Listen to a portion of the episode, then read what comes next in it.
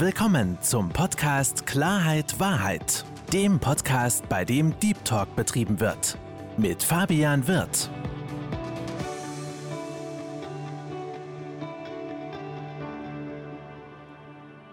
Hallo liebe Zuhörer, hallo liebe Zuschauer und herzlich willkommen zu meinem Podcast Klarheit Wahrheit. Wie immer freue ich mich sehr, dass Sie dazugeschaltet haben und äh, habe heute die Ehre, meinen heutigen Gast willkommen zu heißen. Herzlich willkommen, liebe Bianca Batanas. Hallo, lieber Fabian. Schön, dass ich heute bei dir bin. Ich freue mich total, dich zu sehen. Ich freue mich auch, liebe Bianca. Und ich habe bei mir im Podcast so eine kleine Prozedur, dass ich meine Gäste immer selbst vorstellen. Und deswegen sei doch bitte mal so lieb und stell dich ganz kurz vor. Ja, okay. Für die, die mich nicht kennen, ich bin Bianca Batanas.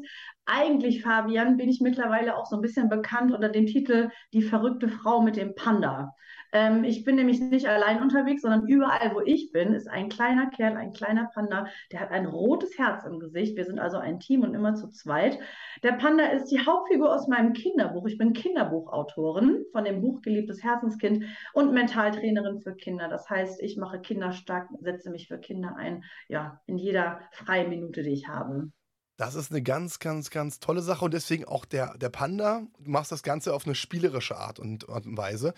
Und Bianca, ich freue mich heute, ähm, mit dir in den Austausch zu gehen. Normalerweise gehe ich immer so ein bisschen auf das Leben meiner Podcast-Gäste ein. Was wir aber heute machen, weil es ein, ein, ein ganz, ganz tolles Thema ist, was du betreust und auch in vielen Gesprächen mit Podcast-Gästen auch darauf hingewiesen worden ist, ist sind Kinder. Ne? Kinder sind unser wichtigstes Hab und Gut und Kinder müssen abgeholt werden und natürlich auch in Kindern sollte auch ein, ein, ein, äh, eine faire Chance im Leben gegeben werden. Und das Schöne ist ja, lieber Bianca, ähm, du bist ja auch äh, im, im Bereich des Coaching und Therapie für Kinder zuständig im Alter zwischen fünf bis neun Jahren.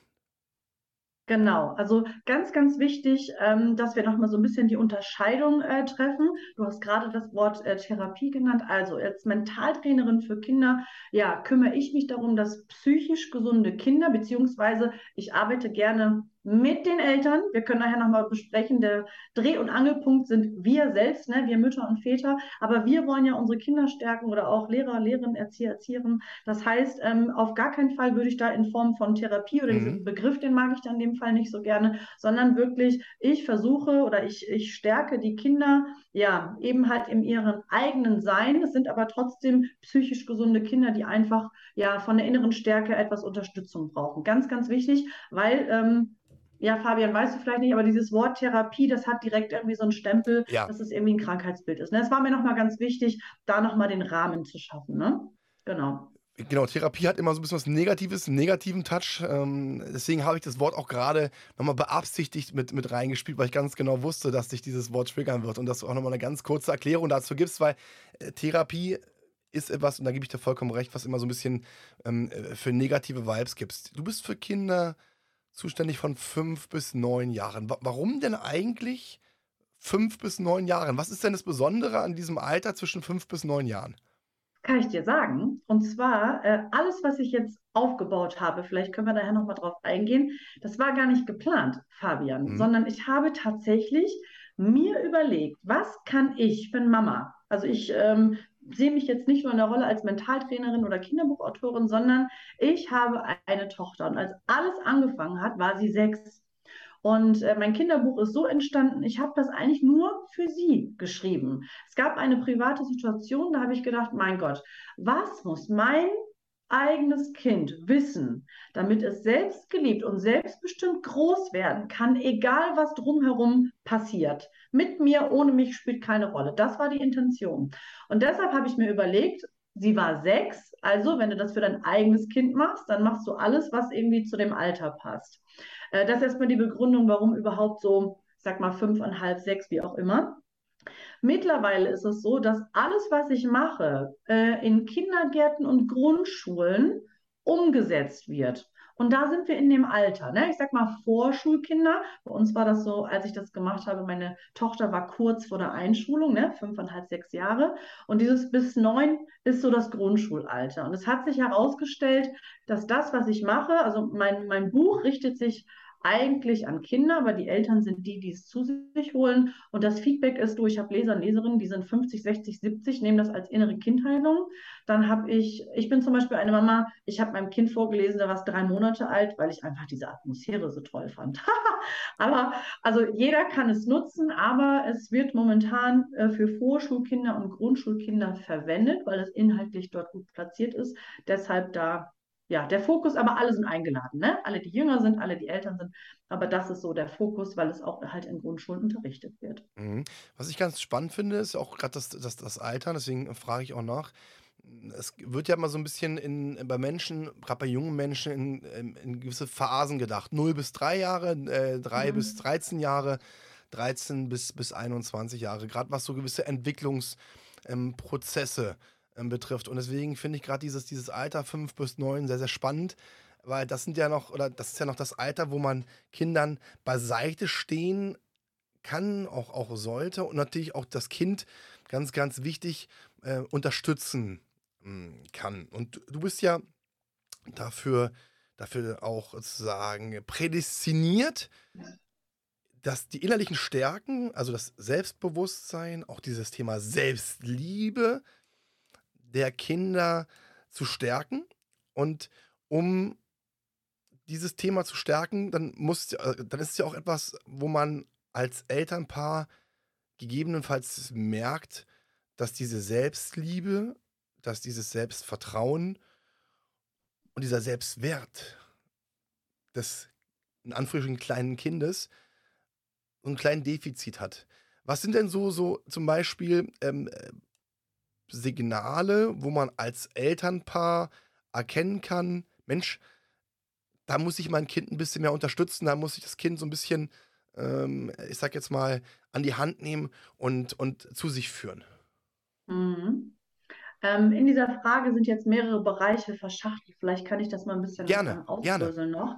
Ähm, tatsächlich ist es so, dass ähm, in der Phase davor, dieses drei, zwei, drei, vier Jahre, das ist ja die sogenannte Autonomiephase, ähm, da, äh, ja, das ist wirklich nochmal eine Alterskategorie. Da würde ich auch wirklich sagen, da ist das Buch zu anspruchsvoll. Ähm, bis zum siebten Lebensjahr ähm, ist erwiesen, dass so dieses eigene Selbstbild, dass die Kinder das überhaupt mitbekommen. Am Anfang ist ja, gibt es ja nur wir alle zusammen, was eigentlich eine total schöne, eine total schöne, ein total schönes Bild. Ne? Wir sind ja eh alle miteinander verbunden. Und irgendwann kommt ja dieses Du und ich. Und du sagst was ganz, ganz Wichtiges, Fabian, weil oft, und das betone ich ganz, ganz oft, es geht hier bitte in diesem Podcast oder bei meiner ganzen Arbeit nie, nie, nie, nie, nie um Schuld. Es geht um Bewusstsein. Weil das Problem ist, Fabian, dass wir uns als Elternteil manchmal gar nicht darüber bewusst sind, dass wir selber mit uns ein Problem haben oder der Selbstwert etwas angeknackst ist und wir vielleicht auch deshalb nicht unbedingt merken, dass der Selbstwert des Kindes irgendwo angeknackst ist. Also dieses Bewusstsein ist erstmal der erste Schritt, aber so Klassiker, ähm, wenn ich mal ein Beispiel nennen soll, also die zwei häufigsten negativen oder hinderlichen Glaubenssätze, die mir immer wieder begegnen, sind, ich bin nicht gut genug, ich bin nicht liebenswert. Mhm. Bei uns Erwachsenen, fast immer, fast hinter allen Situationen stecken diese beiden Themen. Übrigens dreht sich ja bei mir um alles um das Thema Glaubenssätze. Ne? Deshalb würde ich da mal einsteigen. Das kann zum Beispiel so ein Satz sein, Fabian, ganz banal. Ich gehe ja auch in oder war auch in Kindergärten und Grundschulen. Ich kann das nicht. Klassiker, ich kann nicht malen. Ich kann nicht Mathe. Dafür bin ich zu klein. Ich traue mich nicht. Das sind so quasi, also eigentlich ist an diesen Sätzen ist ja nichts Schlimmes dabei, hat jeder von uns schon mal gesagt. Aber hinter diesen Sätzen verbirgt sich eventuell ein, ich bin nicht gut genug. Mhm. Und das müssen wir ja erstmal verstehen. Ja, und es gibt halt, es gibt Verhaltensweisen von uns Eltern oder von uns Erwachsenen. Ich binde immer gerne alle mit ein, weil wir alle können unseren Beitrag leisten. Ich mag es, wenn wir alle Hand in Hand arbeiten. Und es gibt halt Verhaltensweisen, die stärken dein Kind in der Selbstliebe. Und es gibt Verhaltensweisen, die schwächen dein Kind in der Selbstliebe. Ja, und dann ist es interessant, weil dann haben wir so eine Art Werkzeugkasten und können dann hoffentlich bewusst da unterstützen. Weil das meiste ist so, oder oft ist es so, Fabian, dass wir uns dessen gar nicht bewusst sind. Definitiv. Und ich äh, habe gerade fleißig mitgeschrieben, weil da waren einige Punkte, die ich als ganz, ganz, ganz wichtig empfinde. Deswegen lass uns da mal wirklich chronologisch nochmal vorgehen. Du hast einen ganz, ganz wichtigen Punkt angesprochen. Eigentlich, und es ist ja nicht nur eigentlich, sondern es ist so, sind Kinder das Spiegelbild ihrer Eltern, auch gerade was Emotionen betrifft, auch was Glaubenssätze betrifft. Weil es wird dann, das finde ich immer ganz interessant, wenn Kinder ein bestimmtes Alter haben, da wird immer gesagt, pass bitte auf, was du sagst, weil das Kind nimmt diese Worte an, gerade was gewisse Ausdrücke betrifft. Es passiert ja manchmal, dass man sich aufregt und dann rutscht einem doch mal das ein oder andere Wort raus, wo man sich denkt, verdammte Axt, das äh, hätte ich jetzt nicht sagen dürfen. Das, ja. und es geht weit über das berühmte SCH-Wort, ne? Das meine ich gar nicht. Nee, nee. Du hast vollkommen recht, ja, so, ja. Mhm. Aber das, das äh, Interessante ist, dass ja nicht nur diese Schimpfworte wichtig ist zu vermeiden, sondern speziell gewählte Phrasen der Eltern, auch was sie betrifft. Und deswegen würde ich da ganz gerne mal eingehen, gerade das Thema Spiegelbild der Eltern, weil ich habe selbst ähm, im Familienkreis, dass ich damals auch gesagt habe, ey, bevor du Kinder bekommst, bitte sieh erstmal zu, dass du mit dir selbst ins Reine kommst. Weil wenn du mit dir selbst Probleme hast, wenn du mit dir selbst nicht im Reinen bist, wenn du mit dir selbst am Hadern bist, wird das automatisch auf das Kind übergehen. Und das sind halt so Punkte, und da würde ich äh, ganz gerne mit dir nochmal drüber kurz nochmal sprechen. Weil du hast es gerade gesagt, ich finde das ganz schön, dieses Hand in Hand arbeiten. Mhm. Ähm, Eltern sind Vorbilder. Eltern sind Leader. Was ist ein Leader? Ein Leader ist jemand, der gewisse Dinge vorzeigt und der Geführte, und das sind ja im Endeffekt Kinder, Jugendliche mhm. machen mhm. das Ganze nach.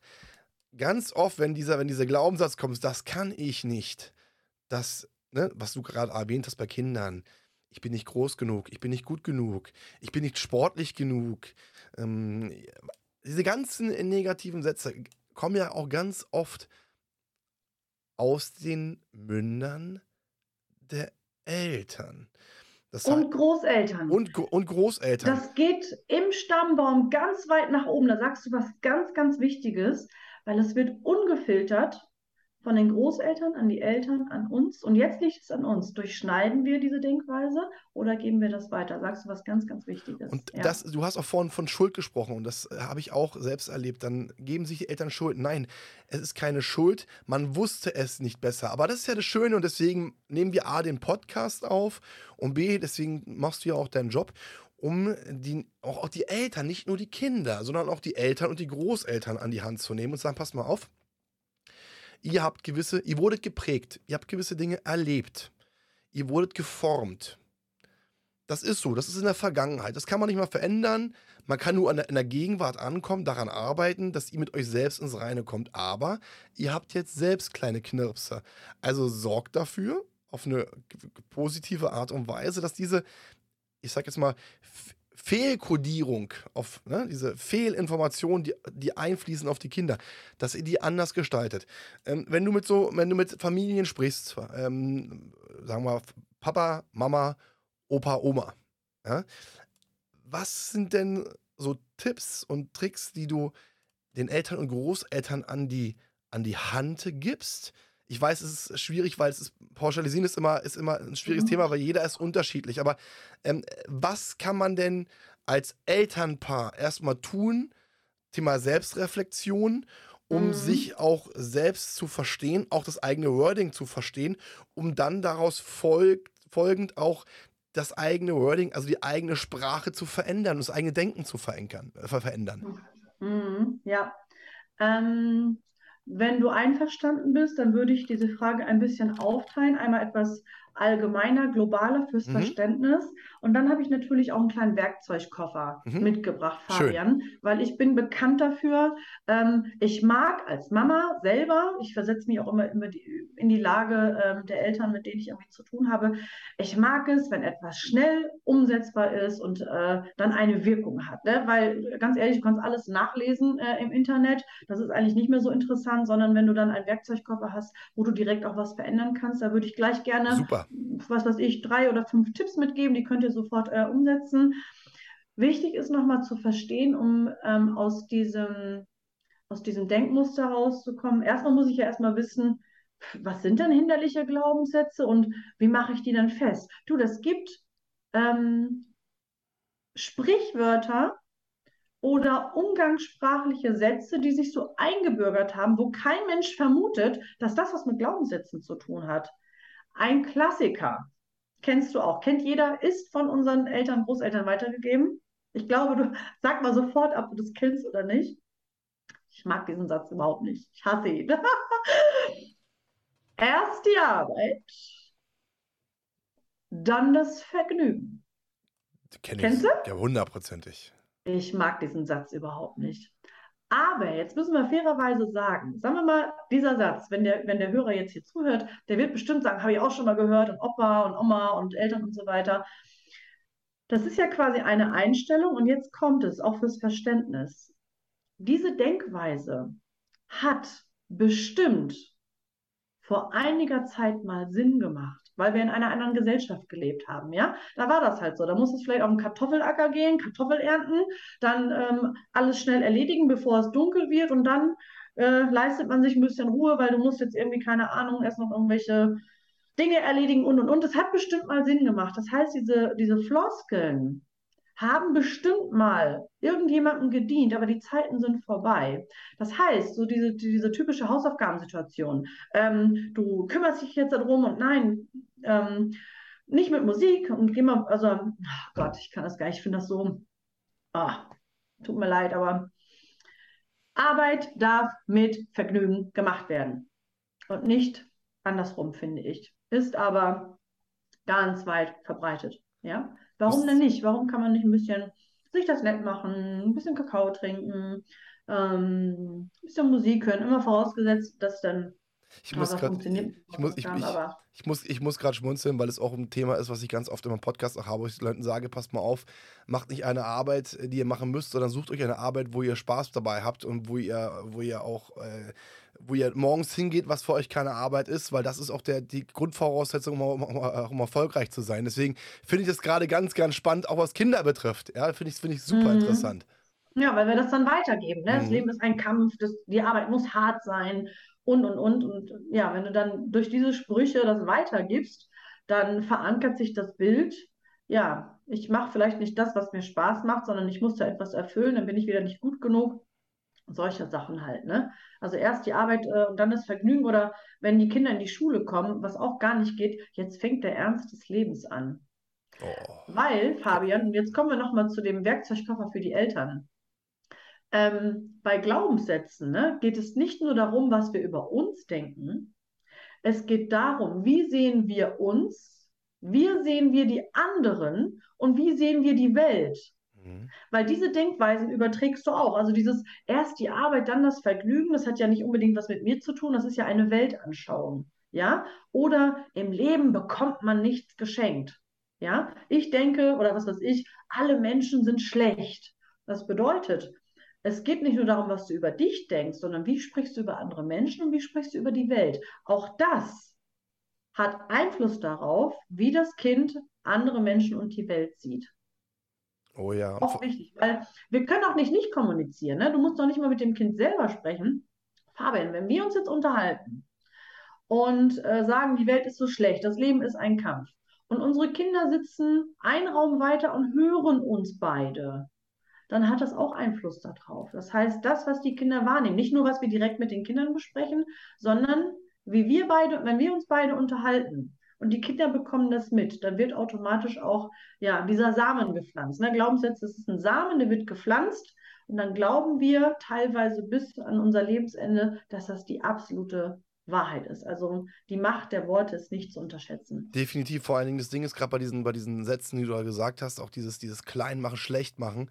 Ja. Das hat ja auch oft nicht nur auf das Kind Auswirkungen, sondern auf uns selbst, weil wir machen uns selbst auch auf eine gewisse Art und Weise krank, weil das hat Auswirkungen auf die mentale Gesundheit, gerade dieses Negative Thinking, dieses Negative. Ja. Und was mir sofort in, in den Kopf gekommen ist, als du gesagt hast, jetzt fängt der Ernst des Lebens an. Also oh. auch diesen Satz kenne ich von früher noch. Ja. Und ich bin teilweise so ein bisschen erschrocken, wenn ich von Eltern höre, was schon alles äh, in den Schulen so abgeht. Also wenn ich jetzt mitbekomme, dass zum Beispiel in der fünften und sechsten Klasse teilweise Referate gehalten werden über Themen, die ich damals in der neunten, zehnten gehabt, also durchgesprochen mhm. habe, ähm, was da für ein Druck auf Kinder äh, zukommt äh, gerade was diese Zwischenprüfung betrifft, kann man dann zur Realschule, kann man äh, oder kann man zum Gymnasium oder diese ganzen Prüfungen, die die ganzen vollzogen werden, das finde ich unfassbar krass. Und jetzt stelle ich mir gerade vor, dieser ganze Druck, der kommt, und das muss man, da muss man sich mal in so ein kleines süßes Kind hineinversetzen. Ich sag mal, jetzt der, ja. kleine, der kleine Fabian von damals, ich weiß noch, wie ich damals gewesen bin, stand immer mhm. schon in der zweiten, dritten Klasse, er muss sich viel mehr zutrauen das ist ja eigentlich prädestiniert dafür. Sagt schon aus, du bist nicht richtig. Richtig, allerdings die, die Kernnachricht, ich wollte jetzt nicht das Wording schlecht reden, aber er muss sich mehr zutrauen, ist ja gleich ein Zeichen dafür, das Selbstvertrauen ist nicht da. Auch der Glaube an sich ist nicht. Und der war bei mir, und da bin ich ganz offen und ehrlich, der war bei mir lange Zeit nicht ausgeprägt. Das musste ich mir auch in später Erwachsenenjahren erarbeiten. Allerdings, und das finde ich so dieses, dieses Brutale, und deswegen ist es auch so wichtig, die Kinder frühzeitig abzuholen, weil die Schulsituation, wie sie aktuell ist, was die Prüfungen betrifft, kann man nicht verändern. Die ist aktuell so, wie sie ist, Stand heute. Was man aber tun kann, ist dem, dem, dem Kind so gut wie möglich dieses Selbstvertrauen zu geben, diesen Selbstwert zu geben, diesen Selbstliebe zu geben, dass diese ganze Drucksituation auf das Leben und auf die Psyche des Kindes keine Auswirkung hat, beziehungsweise, dass das Kind auch lernt. Und deswegen finde ich diesen spielerischen Aspekt, den du auch einbringst, so wichtig, dass das Kind lernt, im Vergleich zu den Erwachsenen, die alles ganz, ganz ernst nehmen und wo Druck, Druck, Druck, Druck, Druck, sondern mit Situationen spielerisch umzugehen und vor allen Dingen auch spielerisch Lösungen zu finden und nicht mhm. im Problem hängen zu bleiben. Ja, genau. Und ähm, da sagst du auch was ganz Wichtiges, weil ähm, wir möchten ja immer das Beste für unsere Kinder und wir möchten unsere Kinder ja auf das richtige Leben vorbereiten. Und das richtige Leben ist nicht immer nur rosa und ist auch nicht immer nur flauschig. Das ist eine Illusion. Du glaubst ja gar nicht, was teilweise auf den Schulhöfen da los ist. Aber wenn du weißt oder wenn du als Erwachsener verstehst und es schaffst, es an dein Kind zu vermitteln, dass du nicht immer Einfluss darauf hast, wie andere Menschen sich verhalten, du aber einen Einfluss darauf hast, wie du dich dann fühlst, dann weißt du, okay, da ist eine Variable, die kann ich beeinflussen. Ähm, ich bin fein damit. Ist zum Beispiel in dem Kapitel, in meinem Kapitel ähm, ich bin meine Lieblingsfarbe. Da, äh, Paul ist übrigens auch sechs Jahre alt ne, in meinem Kinderbuch. Da lernt er zum Beispiel seiner Herzensstimme zu folgen, obwohl die anderen das nicht gut finden. Also der wird geärgert in dem Kapitel.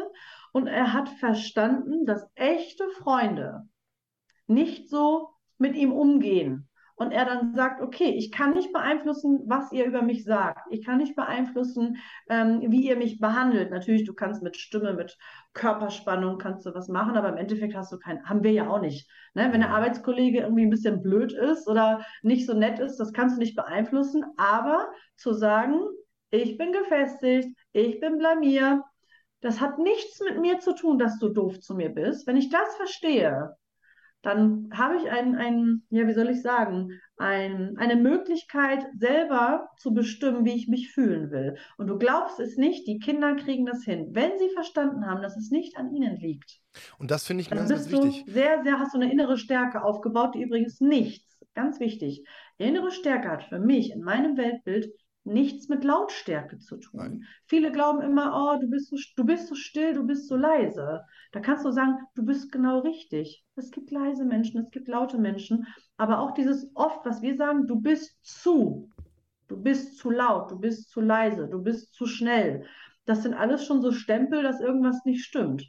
Ja, also zu sagen, ich bin richtig und immer vorausgesetzt, ich verhalte mich wertschätzend. Ne, wenn ich jetzt der erste Domino bin, der fällt und ich bin als erstes ungerecht, ja, dann muss ich mich nicht wundern, Fabian, dass was zurückkommt. Aber solange ich fein bin und mich wertschätzend verhalte, auch als Kind, und jemand will mir was Böses, wenn du dann verstehst, dass das nichts mit dir zu tun hat, dann entzieht das dem die ganze Macht. Und das, das ist richtig finde ich einen ganz, ganz wichtigen Punkt. Und jetzt haben wir wieder diesen Kreislauf zwischen Eltern und Kindern. Warum? Diesen ganzen Prozess, den du gerade beschrieben hast, oder diese ganze Beschreibung, fasse ich in einem Wort zusammen. Souveränität. Wenn ich souverän bin, dann nehme ich mir gewisse Dinge, Bewertung von außen nicht an, sondern ich bin bei mir. Und jetzt kommen wir wieder in diesen Kreislauf. Was machen denn die Kinder? Die Kinder gucken sich Reaktionen, die äh, Kinder gucken sich Gedanken oder hören diese Gedanken, weil die Erwachsenen sie auch ganz oft aussprechen, an und sie schauen ab, sie spiegeln ihre Eltern. Heißt im Umkehrschluss, liebe Eltern, auch wenn es manchmal nicht einfach ist, in dem Augenblick, wenn ihr auch lernt, über den Dingen zu stehen, Unbedingt. Auch selbst souverän zu werden und Souveränität, ist ganz, ganz wichtig, heißt nicht, und das wiederhole ich nochmal, nicht laut zu werden, sondern in den meisten Fällen die Menschen, die ich als hundertprozentig souverän persönlich wahrnehme, das ist eine persönliche Wahrnehmung, sind die Menschen, die zum Beispiel auch von außen angemacht werden und die ganz ruhig bleiben, in sich bleiben, auch teilweise dann grinsen. Und ich rede jetzt nicht von, einer, von einem Zeichen von Arroganz, davon rede ich jetzt nicht, sondern einfach mhm. nein, nein, in, in, sich, in, sich, ja. in sich bleiben, bei sich bleiben und dementsprechend auch zeigen, pass mal auf, mach ruhig, reg dich ab. Und wenn du ruhig, wenn du ruhig geworden bist, dann können wir uns gerne unterhalten. Super. Und das ist ein Punkt und deswegen ist es so wichtig, dieses Spiegelbild. Und das müssen wir uns immer, immer wieder ähm, vor Augen halten. Kinder sind nichts anderes als, als Spiegelbilder von Eltern. Ich habe mal so ein kleines Beispiel. Da ist es eigentlich schon ein, ein Wortgebrauch. Hunde.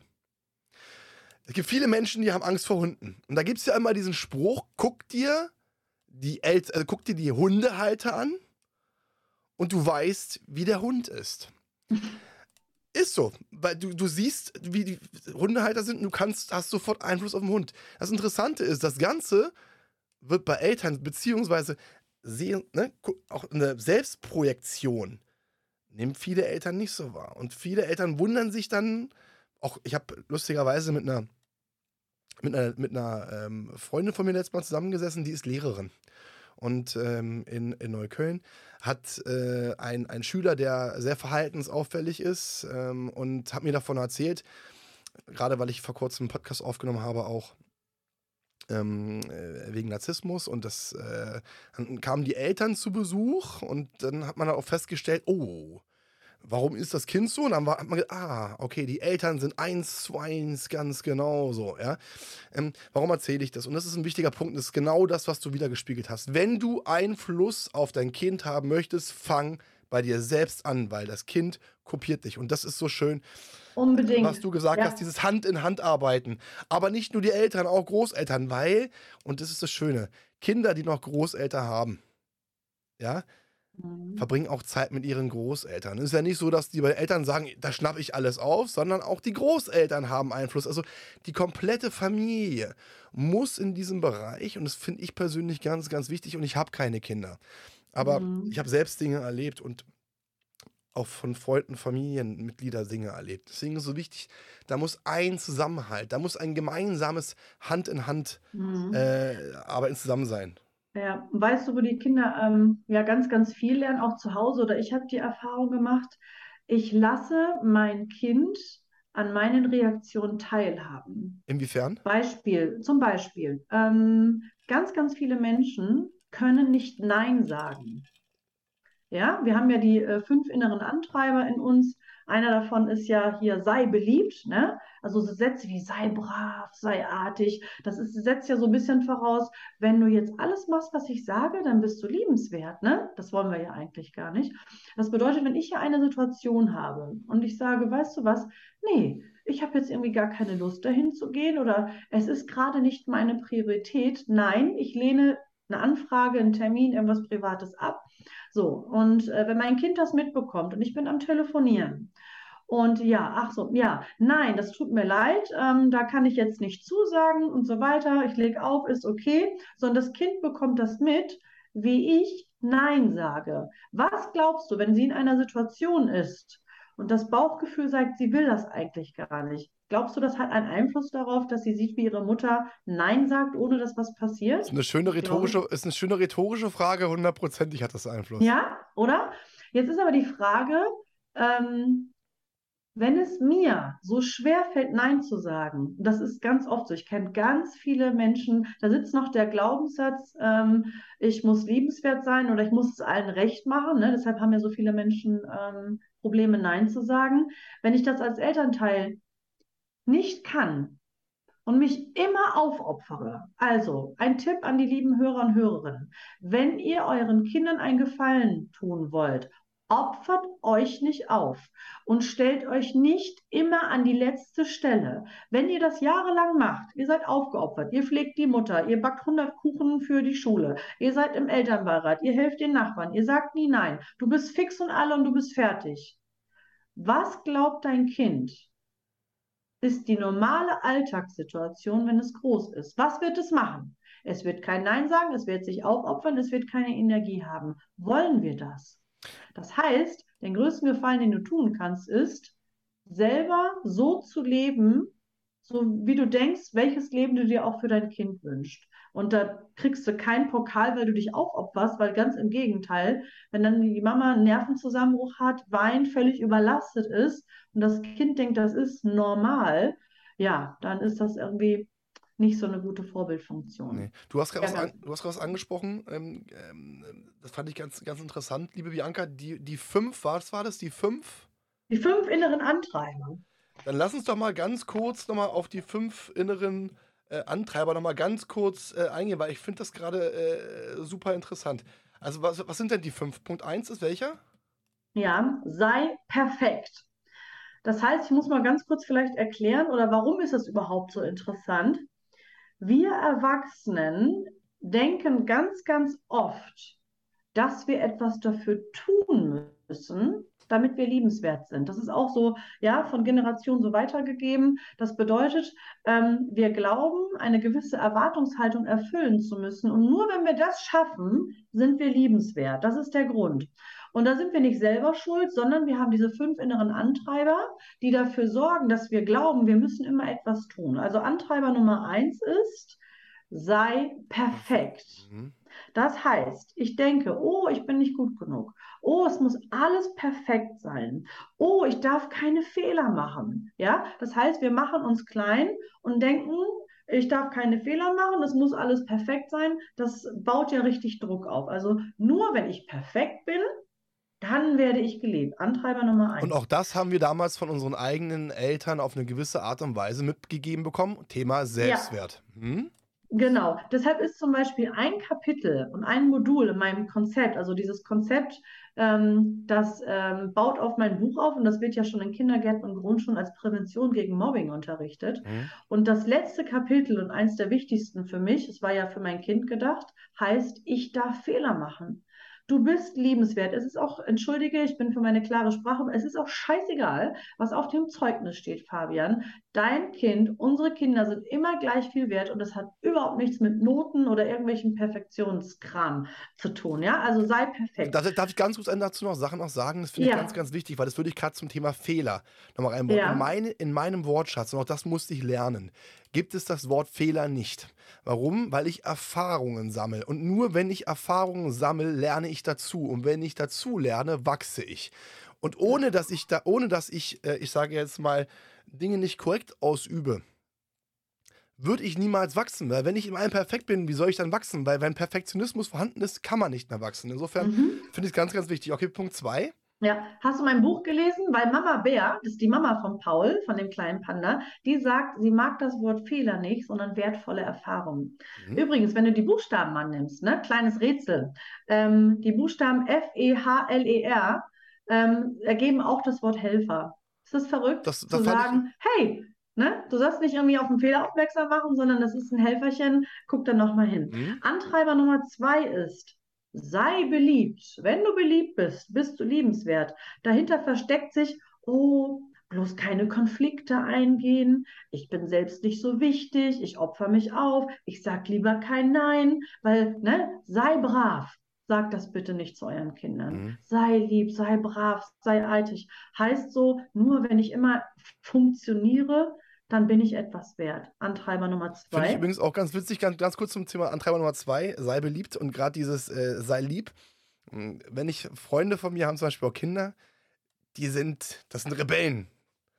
Wo ich gesagt habe, ganz ehrlich, seid froh, dass die Rebellen sind, weil dadurch, dass sie Rebellen sind, dadurch, dass sie ihre eigene Meinung sagen, dass sie ihr eigenes Denken haben, lassen sie sich auch nicht so die Wurst von der, äh, vom Brot nehmen und gehen ihre eigenen Wege. Und klar, dazu habe ich auch gehört, werden die auf gut Deutsch auch mal auf die Schnauze fallen. Aber auch das ist ein Lernprozess, weil du fährst nur einmal normalerweise auf eine heiße Herdplatte. Ein zweites Mal machst du es nicht und wenn du es selbst erlebt hast, stehst du wieder auf und machst weiter. Okay, Punkt 3. Ja, für mich ist es ein guter, guter Hinweis, den du gibst. Ähm, für mich ist zu Hause auch der Trainingsplatz.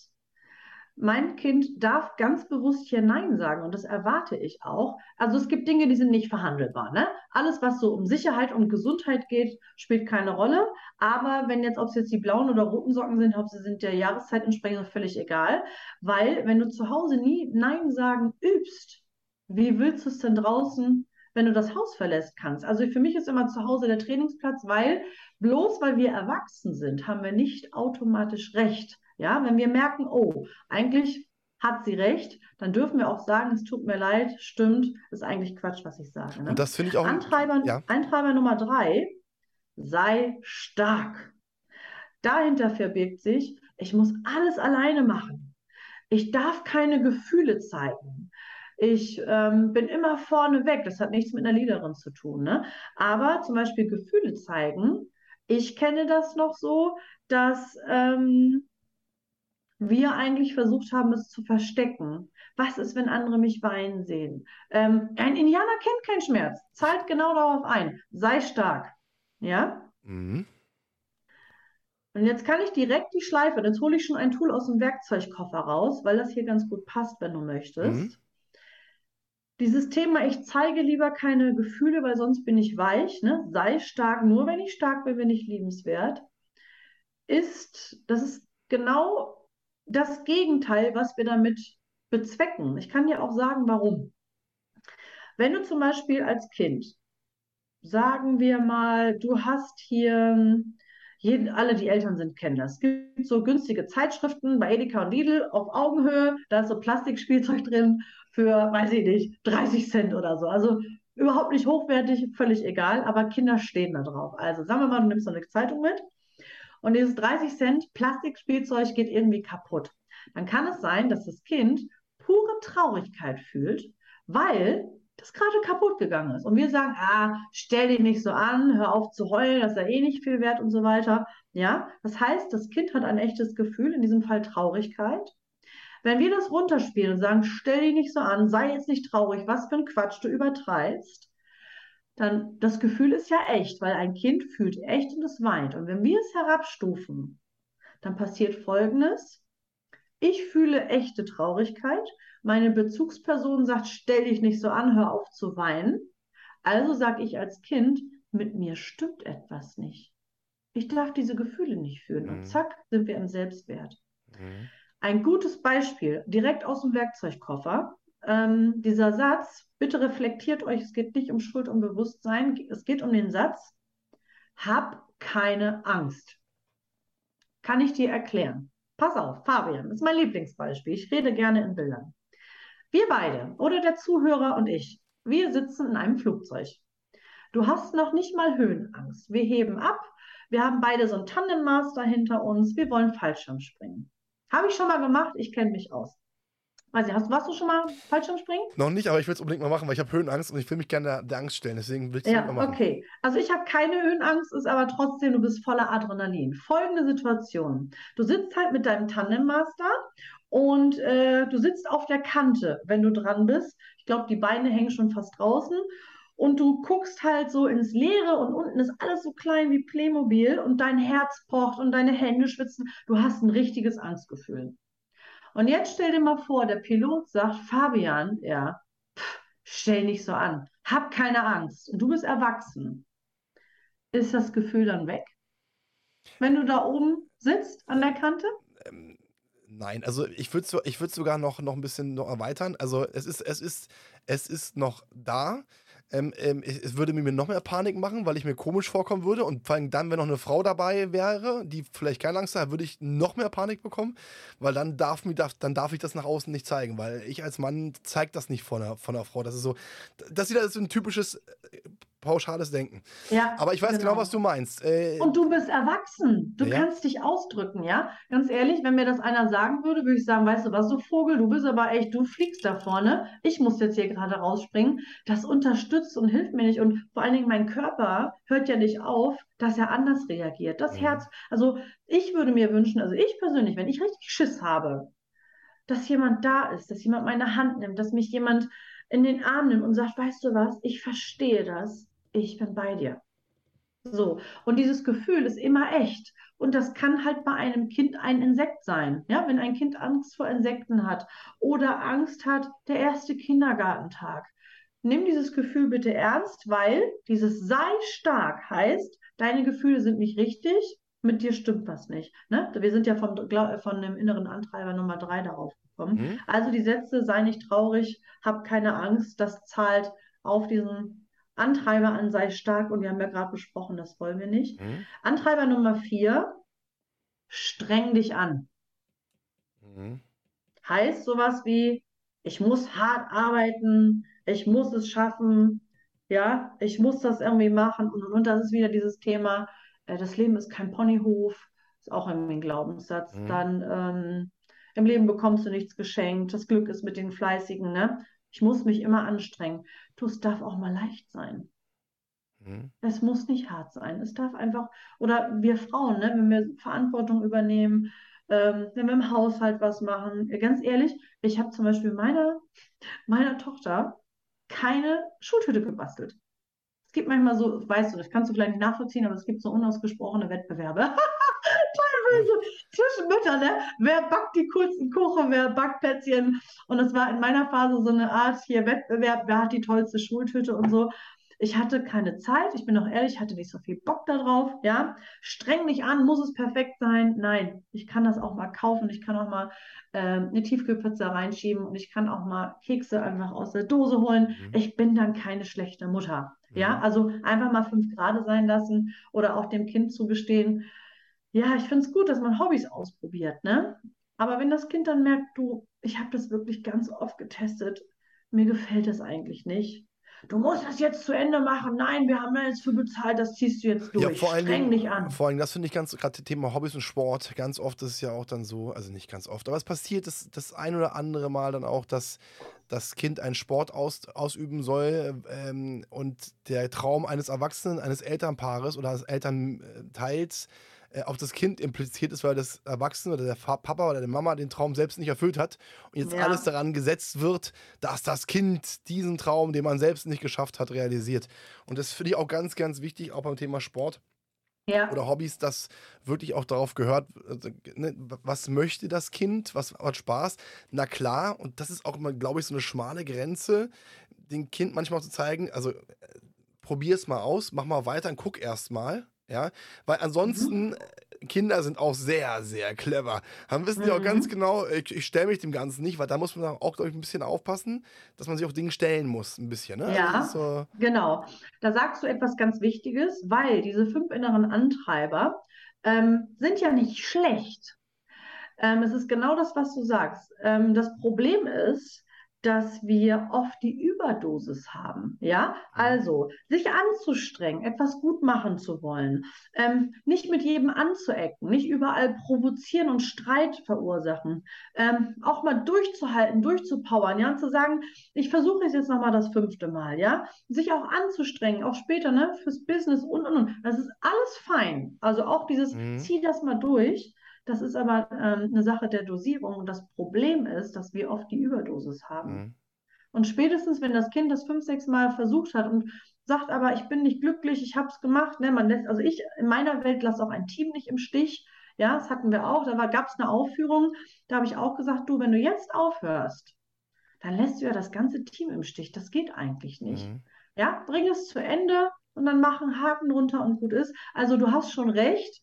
Ähm, die Überdosis ist aber oft so, dass wir dann eben halt sagen, ja, du darfst halt nicht nach links und rechts abweichen. Aber grundsätzlich gebe ich dir recht, das sind gute Eigenschaften, die bringen uns auch weit, aber nicht um jeden Preis. Da weil ich, hm, diese Last möchte ich als Kind auch nicht tragen. Also es ist nicht Aufgabe des Kindes, verpasste Träume nachzuholen. Hm, ja? Ich, ich Oder dein Kind ist nicht für deine Kindheit verantwortlich.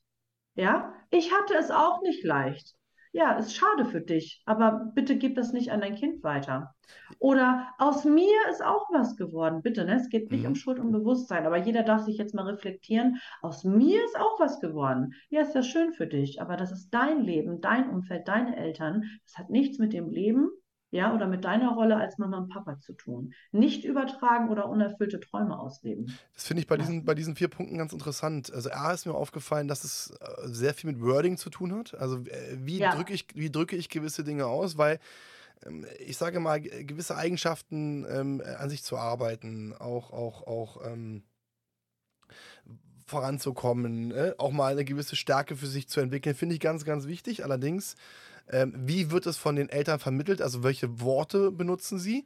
Und, und da fällt mir wieder so ein schöner Spruch von meiner Oma ein, der zieht, und an den muss ich auch ganz, ganz oft denken, ähm, alles, was mit zu ist, ist nicht unbedingt gut. Also zu viel, zu wenig, zu hart, zu weich. Diese, diese, diese Zusatz, dieses, dieses zu, dieses Extreme. Ne? Und da neigen wir dazu und da muss ich mir auch an die eigene Nase fassen. Da bin ich auch ganz, mhm. ganz ehrlich, Thema Selbstreflexion. Ich bin auch jemand, Extremes. Wenn ich was mache, 100% und 120, da brenne ich. Wenn ich was nicht machen will, dann ist bei mir das Ding unten durch und ist links rechts. Also diese Schwarz-Weiß-Brille ist bei mir teilweise sehr, sehr ausgeprägt und das ist ja auch wird ja auch durch das Wording teilweise mitgegeben, dieses Schwarz-Weiß-Denken. Mhm. Ne, das mhm. auch nicht mal in, in Farben dazwischen zu denken. Ich, ich sehe das Ganze jetzt mal ein bisschen, ein bisschen sinnbildlich. Und deswegen sehe ich bei diesen ersten vier Punkten auch A.1 Wording. Wie, wie kommuniziert man? Also A, wie denkt man als Elternpaar selbst? Wie gehe ich mit mir selbst um? Wie rede ich mit mir selbst? B, wie rede ich mit den Kindern darüber? Wie kommuniziere ich mit den Kindern? Und C, auch darauf zu achten, dass ein, gesund, ein gesundes und hier ist Betonung auf gesund, ein mhm. gesundes Mittelmaß gefunden wird. Ja, genau. Ähm, für mich gibt es zum Beispiel einen Unterschied. Äh, ich bin übrigens auch ein sehr ehrgeiziger Mensch. Ja, also würde ich schon sagen. Perfektionismus habe ich abgelegt, komplett. Es mhm. war früher anders. Ich mhm. war auch früher ein kleiner Control-Freak, aber durch meine persönliche Situation hat sich das ein bisschen ähm, geändert. Ähm, ich finde, es gibt einen ganz großen Unterschied zwischen du musst der Beste sein. Ne, das ist ja, sei der Schnellste, sei der Beste, sei der Stärkste. Ne? Du musst der Beste sein, dieses Schwarz-Weiß-Denken. Aber ich kann dir auch sagen, weißt du was, gib dein Bestes. Das heißt, wenn das Ergebnis dann nicht im Extrem ist, also das Kind hat dann nicht nur Einsen, ja, aber es hat das Beste gegeben. So, und wenn ich jetzt sehe in der Schule, die Noten äh, rutschen irgendwie ab, dass du dann vielleicht sagst, du, es liegt nicht an dir. So machen wir das zum Beispiel. Du hast dein Bestes gegeben. Okay, wir sind mit der Note bist du nicht so glücklich. Okay. Dann war der Bauplan nicht gut. Ja, dann wurde nicht gut erklärt, dann ist die Aufgabe noch zu schwer. Aber es gibt einen Unterschied für mich. Du bist der Beste oder du gibst dein Bestes. Und das sage ich immer. Und da finde ich ein, da, da, fehlt noch ein bisschen was dazu. Ich finde, gib dein Bestes und dann finde ich noch wichtig und ich unterstütze dich dabei, dass du dein Bestes geben immer. kannst. Brauchst das, du Hilfe? Und das finde ich ganz, ganz genau. wichtig, weil gib dein ja. Bestes. Woher soll ein Kind wissen, was das Beste ist? Weil es doch, ja. es, wir als Erwachsene haben teilweise schon Probleme für uns selbst gewisse Hilfestellungen zu bekommen oder für uns anzuwenden. Gerade bei Kindern ähm, ist es halt wichtig, auch Kindern Hilfestellungen zu geben und sie auch zu unterstützen. Und unterstützen heißt verstehen. Verstehen heißt zuhören. Und ja. das ist wieder nochmal zurückkommt auf das, was wir am Anfang gesagt haben. Gerade bei Kindern pauschalisieren kann man nicht. Warum? Jedes Kind, jeder Mensch ist unterschiedlich. Wir haben alle verschiedene Charaktere, wir haben alle verschiedene ja. Stärken, Defizite. Wichtig ist hier wirklich, und das ist auch nicht einfach, um Gottes Willen, aber den Kindern zuzuhören, sie, sie zu beobachten, zu, zu, auf eine gewisse Art und Weise, es hört sich jetzt komisch an, aber zu analysieren, weil wenn ich mein Kind verstehe, wenn ich, wenn ich Reaktionen wahrnehme und da möchte ich am Ende nochmal darauf zu, zurückkommen, nochmal auf so verschiedene Punkte, was sind so Warnsignale, ja, ähm, mhm. sind das so Punkte, einfach wirklich auch dem Kind zuzuhören. Ja, Kinder haben noch nicht die gleiche Wortwahl wie Erwachsene. Ja. Aber Kinder wissen es, sich auszudrücken. Und Kinder drücken sich, und das ist etwas, was auch für uns Erwachsene wichtig ist, zum Lernen. Mhm. Kinder drücken sich nicht nur durch verbale Sprache aus. Kinder drücken sich durch Körpersprache aus. Und da sage ich als Nicht-Papa, Kinder mhm. sprechen mit Körperhaltung. Wie sind sie aufrecht gebückt? kniend, mhm. äh, ja. äh, Schulter hängen, Kopf unten, Kopf oben. Es sind so viele Signale. Und wenn man lernt, und das ist auch das Interessante, wenn man lernt, Kinder zu analysieren, das eigene Kind zu analysieren, kann man es gleichzeitig auch bei Erwachsenen anwenden. Und schon hat man mhm. das Learning wieder mit drin. Ja, die Wirkung des Embodiment ist auch wissenschaftlich erwiesen. Das heißt, gibt eine Wechselwirkung zwischen meiner Körperhaltung und zwischen meinen Gefühlen. Mhm. Ähm, da hätte ich jetzt gleich nochmal äh, dieses äh, wirkliche Zuhören, nicht hinhören, sondern zuhören, auch eine äh, Routine, die wir hier zu Hause ähm, etabliert haben. Da kann ich dir gleich aus meinem Werkzeugkoffer noch was mitgeben. Das zahlt nämlich genau darauf ein. Vielleicht schließen wir noch kurz den fünften Fünf inneren genau. Antreiber genau. ab, um da diesen Kreis zu schließen. Genau, das ist das Thema, sei schnell, ich muss vorwärts kommen, ich darf keine Zeit verschwenden. Das ist so dieses typische, ich bin jetzt hier mit dir im Gespräch, aber gedanklich bin ich schon bei heute Nachmittag. Ich bin nicht präsent. Das kann ziemlich krank machen, weil wir dann halt nicht im Hier und Jetzt sind, sondern immer schon die Aufgaben im Kopf haben, die erst viel, viel später sind. Ne? Mhm. Also zu diesem Thema ähm, hinhören und begleiten. Ähm, ich liebe Routinen, weil Routinen für mich einen Sicherheitsrahmen geben. Und das kann zum Beispiel eine Routine sein als Idee für die ähm, Hörer und Hörerinnen. Ähm, wenn du zum Beispiel sagst oder so, machen wir das in einer Abendroutine. Ja, wir, äh, ich bringe das Kind ins Bett, wir sprechen und das Kind weiß, mindestens diese 20 Minuten oder Zeitspanne X, kann ja jeder selbst entscheiden, die gehören mir dann hast du schon mal diese Verlässlichkeit, dass das Kind weiß, wenn du jeden Abend 20 Minuten extra, und ich lebe jetzt nicht von Vorlesen und Streicheln, sondern 20 Minuten gehören dir, dann kann es sein, dass im Laufe des Tages irgendwas passiert ist, wir im Stress das nicht sehen, weil wir halt nicht auf die Körperspannung achten, weil wir halt nicht ähm, im Hier und Jetzt sind, weil wir gerade von der Arbeit gekommen sind, weil wir Stress mit dem Chef haben und die Gasrechnung hoch ist. So, sagen wir mal, die 20 Minuten, wenn die sich am Abend etablieren, dann kann sich das Kind darauf verlassen. Oh, ich habe gerade ein Problem, ich bin geärgert worden, die Note war nicht gut, irgendwas stimmt nicht. Aber heute Abend sind 20 Minuten, die gehören mir. Also eine Routine zu schaffen und zu sagen, und nicht zwischen Suppe und Kartoffeln, ne? sondern wirklich dann, auch nicht, wenn die Geschwister dabei sind. Und unter uns beiden, Fabian, als Elternteil, jedes Elternteil hat ja wohl mindestens 20 Minuten absolute Ruhe fürs eigene Kind. Behaupte ich mal so. Muss nicht abends so sein, ja, aber im Laufe des Tages. Und wenn du dann Fragen stellst, ähm, keine geschlossenen Fragen, kein geht's dir gut? Ja, tschüss, gute Nacht. Sondern eine Frage, und das macht die Mama Bär in meinem Buch, im, äh, Ich bin imperfekt. Ähm, welches Bauchgefühl hast du? Mit dieser Frage können ganz viele Erwachsene nichts anfangen, weil wir wissen, also Kinder wissen schon, ist etwas wohlig, warm, angenehm. Deshalb glaube ich auch, dass viele Kinder Bauchschmerzen haben, nicht weil es organisch ist, sondern weil das die ersten Anzeichen sind, dass etwas nicht stimmt. Ja? Geht es dir gut? Ähm, wie fühlt sich das an? Ja, wie war, war in der Schule? Was hast du erlebt? Was hast du Schönes erlebt? Erzähl mal, berichte, was ist passiert? Und wenn dann zum Beispiel kommt, ähm, ja, ich habe eine schlechte Note oder ich verstehe Mathe nicht, ja, dann kannst du sagen, weißt du was, schön, dass wir darüber gesprochen haben. Ich bin für dich da, ich helfe dir. Ein Standardsatz bei uns. Egal was passiert, ich bin für dich da, ich helfe dir. Und zwar immer. Nicht, weil es lieb ist, weil es nett ist, weil es stark ist oder so, sondern weil es einfach so ein, ja, es ist einfach eine Familienregel. Ich bin für dich da und ich helfe dir. Dafür muss ich aber wissen, was in meinem Kind vorgeht.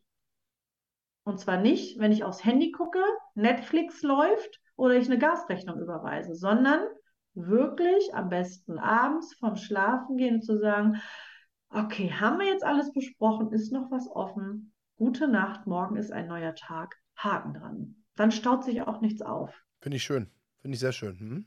Ja. Finde ich, finde ich, finde ich, finde ich äh, super und vor allen Dingen, ähm, das finde ich, du hast, du hast gerade so einen wunderbaren fließenden Übergang gerade gemacht. Mhm. Und zwar äh, so Warnsignale. Ne? Weil es ist auch eine Frage, die ich jetzt von, von mehreren ähm, Eltern äh, gehört bekommen habe. Also ich, äh, ich, ich, ich revidiere dich Warnsignale, weil ich finde das so ein bisschen beängstigend, das Wort. Sagen wir Red Flags. Das ist so ein bisschen, ein bisschen auf Englischer, ein bisschen freundlicher.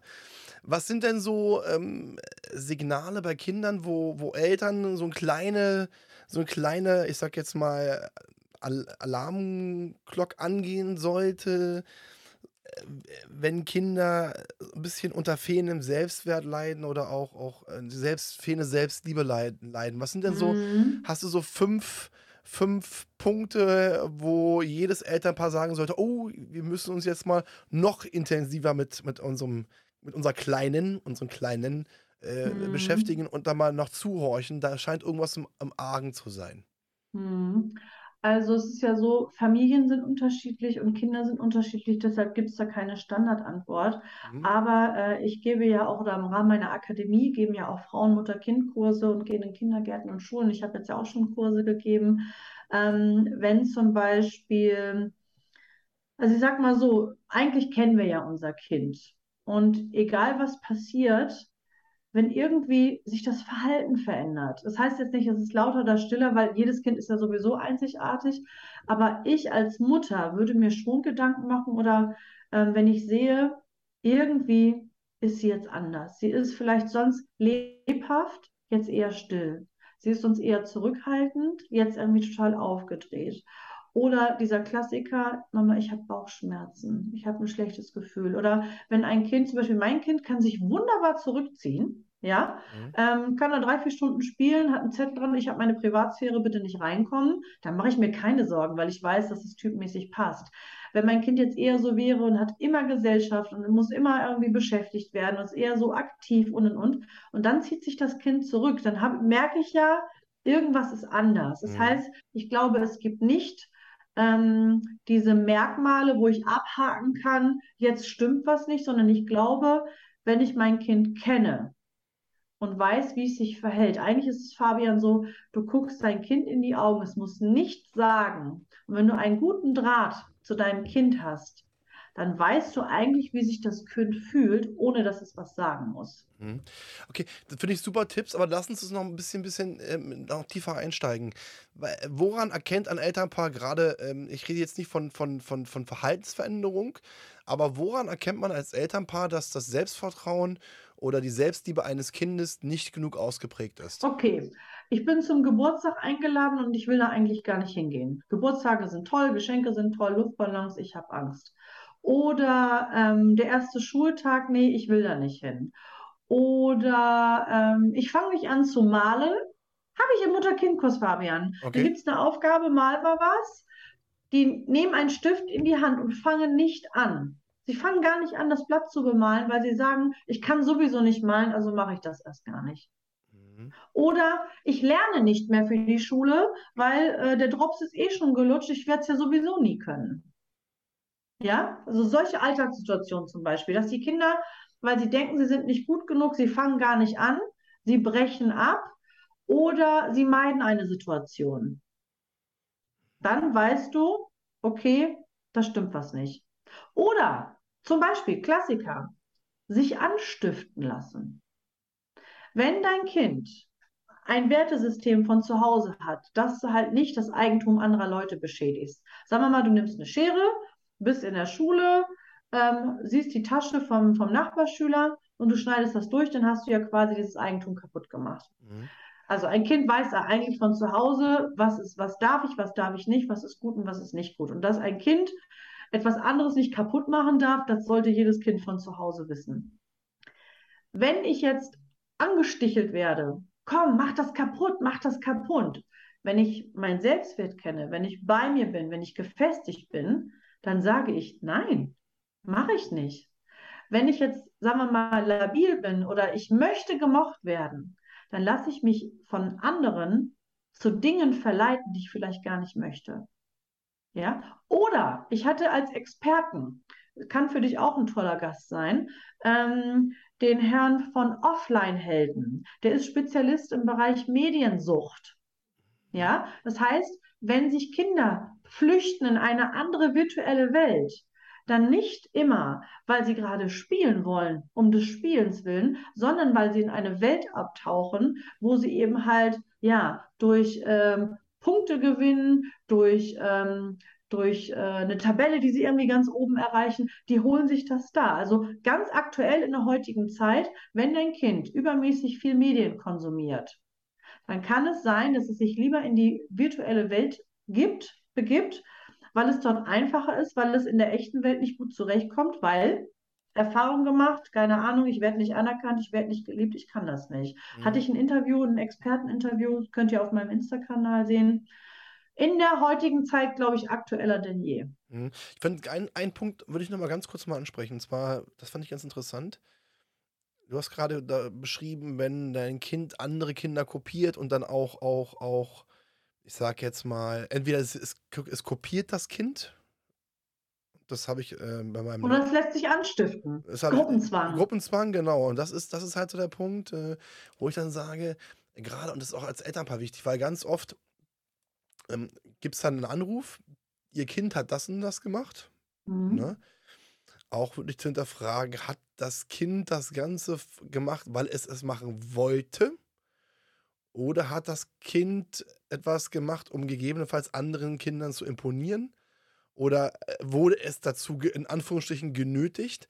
Also das finde ich auch einen ganz, ganz, ganz, ganz wichtigen Punkt, weil, wie gesagt, äh, äh, das ist zum Beispiel bei, bei meinem Neffen so. Das ist ein, mein Neffe ist hypersensibel. Ja? Er ist ein, mhm. ist ein unglaublich süßer Junge.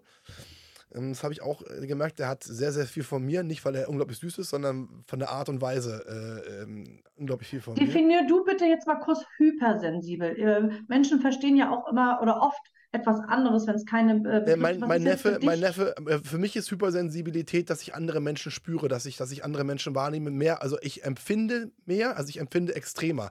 Ich empfinde Lust mehr und äh, Schmerz mehr. Ich spüre andere Menschen, ich spüre deren Bewusstsein, ich gehe auf diese Menschen ein, ich ziehe oder ich nehme deren, ähm, deren ähm, Bedürfnisse teilweise als wichtiger wahr als meine. Warum? Weil ich sie spüre und spüre, da ist etwas, was sie, was sie brauchen. Und bei mhm. meinem Neffen zum Beispiel ist es so, das ist ein ganz, ganz entzückender, aufgeweckter Junge. Und jetzt habe ich neulich aus dem Kindergarten diese Geschichte gehört, dass er dann, dass ein Junge ist, äh, zwei, drei Jungs, die ihn immer ärgern die ganze Zeit. Und das Interessante ist, dass diese Jungs so zwei, drei Ticks haben. Ich glaube, der eine nimmt immer die, streckt immer die Zunge raus. Und seitdem macht mein Neffe das auch so, dass er die Zunge rausstreckt und mhm. diesen Jungen kopiert. Das sind so Sachen, wo ich dann auch sage, oh, okay, das ist schon mal, also eigentlich das ist meiner, meiner Schwester auch aufgefallen und ihrem Mann. Deswegen haben die sofort auch was getan. Aber das sind so Zeichen, wo man sagt, okay, da muss man auf, den, auf das Kind eingehen. Warum macht das Kind so? Auch Thema Selbstwert, ne? Dieses, diese, diese Wahrnehmung. Deswegen finde ich das so wichtig, was du angesprochen hast, auch dem auf den, auf den Grund zu gehen. Warum?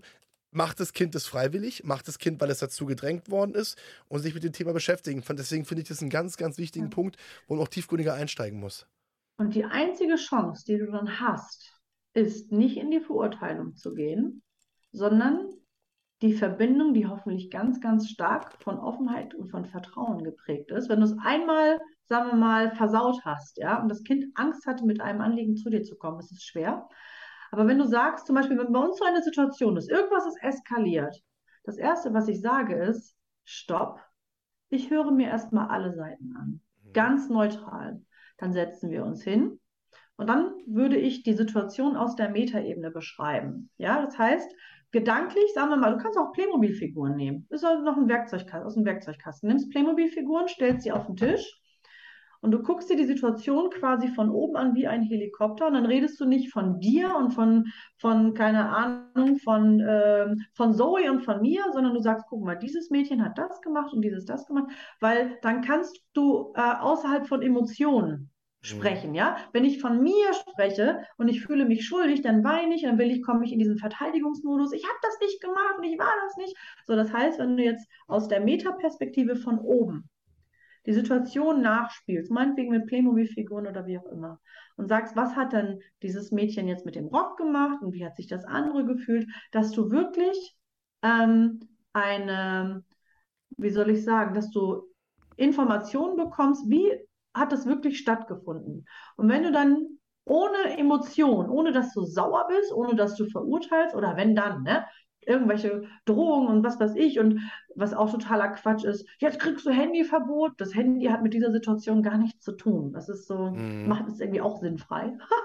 ja, aber zu sagen, komm, wir stellen die Situation nach. Wir sprechen über Mädchen A, Mädchen B, Mädchen C. Was ist passiert? Wer hat sich wie gefühlt? Und dann weißt du ja erstmal, was passiert ist.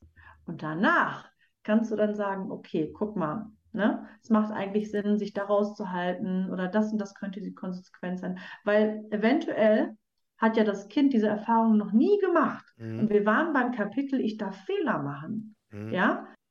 Du hast es jetzt gelernt, das war die Situation, bitte, bitte, bitte. Du machst nie wieder andere Sachen anderer Leute kaputt, weil wie fühlt es sich an, wenn du das wärst? Auch mal so einen Perspektivwechsel zu gehen. Das können Kinder.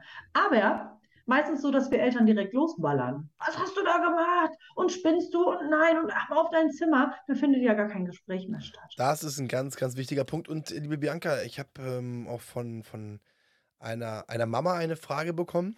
Ähm, und das ist ein Thema, was ich jetzt auch schon von vielen Eltern gehört habe. Ähm, die hat ähm, zwei süße Kinder, die ADHS haben. Mhm. Ähm, äh, wie kann man denn ähm, in diesem Bereich mit Kindern umgehen? Äh, was kannst du denn empfehlen, die ADHS haben? Mhm. Da kann ich auf jeden Fall eine ganz klare ähm, Erfahrung aussprechen. Ich würde mir wirklich jemanden suchen, ähm, der sich mit diesem Thema auskennt. Das heißt, äh, ja, ich bin Mentaltrainerin für Kinder. Das heißt, ich stärke Kinder in ihrem Selbst, in ihrer Selbstliebe, überwiegend ja über die Eltern, ne? weil mhm. die Kinder eigentlich kommen sie ja total happy und mit voller Selbstliebe auf die Welt, bis wir irgendwie mal so einen Deckel drauf machen. Aber ähm, für psychisch gesunde Kinder, das ist so meine Aufgabe. Da kann ich echt nur raten, wenn das so ähm, in spezielle Themenbereiche geht, dann würde ich mir auch jemanden suchen. Wenn ich merke, ich brauche Unterstützung, dann würde ich mir jemanden suchen, der sich da auf ADHS spezialisiert hat. Alles also andere. Hier gibt es wirklich Fachmänner, Fachfrauen speziell für Kiddies, die ja. ADHS haben, die wirklich nur auf ADHS fokussiert und konzentriert ja. sind und spezialisiert sind, finde ich einen ganz, genau. ganz wichtigen Tipp. Ähm, Gerade für die, für die Eltern, die halt auch festgestellt haben, dass ihr, ihr Kinder ähm, ADHS haben. Genau. Liebe Bianca, darfst, ja, bitte. darfst du noch nicht mal mit Hochsensibilität verwechseln. Nee, Hochsensibilität nee. verwechseln. Weil, also da gibt es auch ein Interview auf meinem Insta-Kanal, das habe ich nämlich auch gelernt, dass es da äh, Unterformen gibt. Viele, ähm, also das ist eine Psychologin, die sich auf äh, Hochsensibilität spezialisiert hat und selbst sie sagt, nein, das sind zwei völlig verschiedene Formen, insofern wäre alles andere fahrlässig. Aber es gibt so viele Spezialisten, du musst ja noch nicht mal irgendwie, du kannst ja in der Online-Welt ähm, einfach mal anfangen, die Accounts rauszusuchen, wo Experten immer mal wieder ähm, wichtige Themen teilen. Vielleicht macht man dann schon mal einen Haken und sagt, okay, habe ich irgendwie falsch verstanden, habe ich falsch interpretiert. Das wäre so der erste Schritt.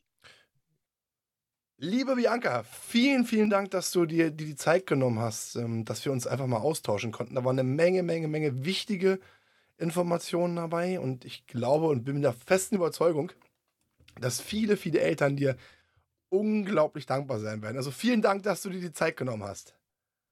Sehr, sehr gerne, Fabian. Ich habe äh, eigentlich noch ein Geschenk mitgebracht für den Fall, dass ich das hier bei dir ähm, dalassen darf, ähm, sogar mit einer kleinen Schleife drumherum.